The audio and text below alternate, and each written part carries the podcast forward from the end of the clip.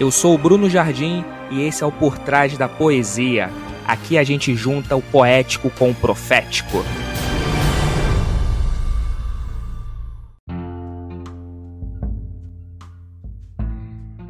Esses dias eu estava lembrando que eu cresci reaproveitando os livros escolares dos meus irmãos. Eu sou caçula, né?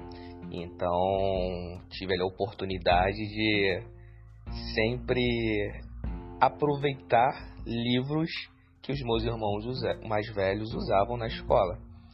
E eu lembro como se fosse hoje que durante as férias a, a minha missão era justamente passar aquela borracha com lado vermelho azul, lembram dela? Para apagar as respostas das questões né, apresentadas nos livros. Eu lembro que o lado azul da borracha geralmente arrancava um pedaço da folha, né? Porque a gente queria deixar o livro novinho em folha, só que não tinha jeito. Eu nunca conseguia apagar totalmente as anotações, não tinha como. Sempre ficava uma marca, e aí eu lembro que quando eu levava esses livros, né, reaproveitados para a escola, era perfeitamente possível ver as respostas das questões. E muitas das vezes eu só passava por cima ali o lápis, a caneta das respostas do ano passado. Mas eu tô contando isso para vocês porque isso tem tudo a ver com a nossa jornada de vida no que diz respeito aos recomeços que a gente vive. Porque se você parar para pensar, talvez você, assim como eu, nunca tenha visto que em tudo na vida existe uma marca. E talvez você nunca tenha precisado apagar as respostas das questões de um livro para então reutilizá-lo. Mas certamente na vida você já precisou reescrever algumas folhas para recomeçar a sua história, não é verdade? E não tem jeito, pessoal.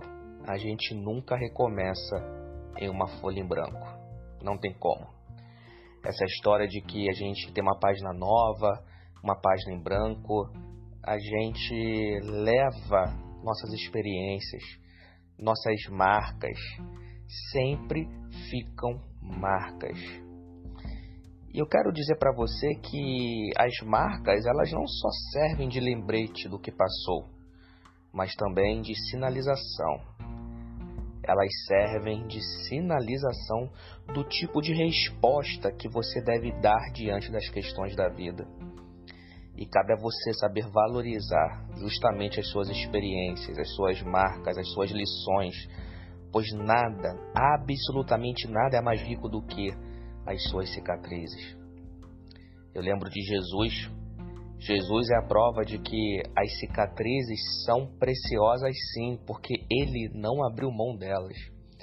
É interessante quando ele ressuscita, diz a Bíblia que Tomé, incrédulo, desconfia de que aquele ali era o Senhor Jesus e Jesus mostra as cicatrizes e pede para tocar nelas. E eu lembro de Apocalipse, quando João tem a visão do trono, ele vê um cordeiro assentado no trono, e diz a Bíblia que esse cordeiro assentado é como se houvesse sido morto, pois as cicatrizes continuam com o Senhor. Aliás, as cicatrizes, a gente pode dizer que são as únicas coisas feitas pelas mãos dos homens que adentraram o céu. Incrível, né? Pois o Jesus Rei é também um Jesus Cordeiro. O leão que reina é o Cordeiro imolado cicatrizes são valiosas? Será que você tem aproveitado bem elas?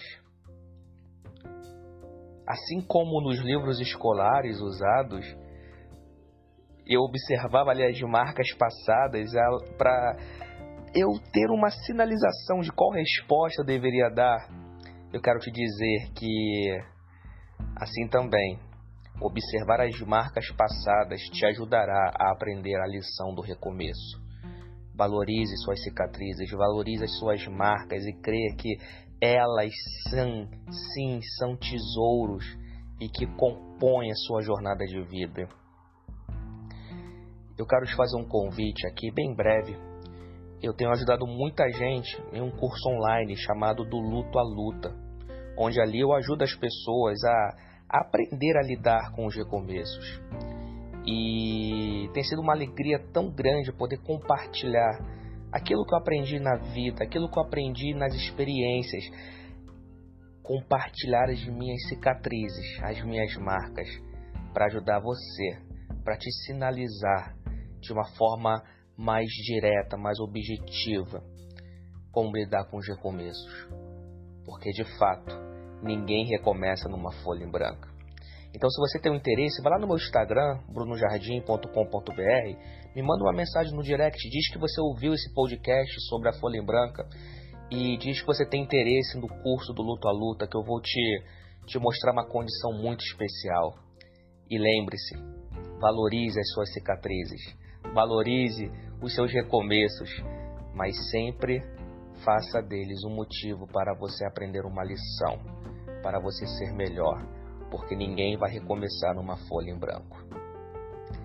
Deus abençoe a sua vida e até o próximo episódio do nosso podcast O Por Trás da Poesia. Forte abraço, pessoal!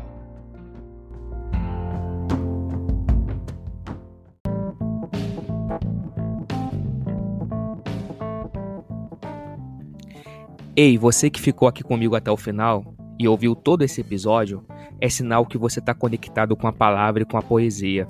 E eu quero deixar um convite para você. Quero ter você mais perto então siga a gente lá no Instagram, brunojardim.com.br e lá faz um favor, entra no link da bio e acesse o grupo do Telegram, onde já tem centenas de pessoas que, assim como você, ama a poesia e a palavra de Deus, recebendo conteúdo exclusivo durante a semana. Beleza? Então até a próxima e um forte abraço. Tamo junto, pessoal!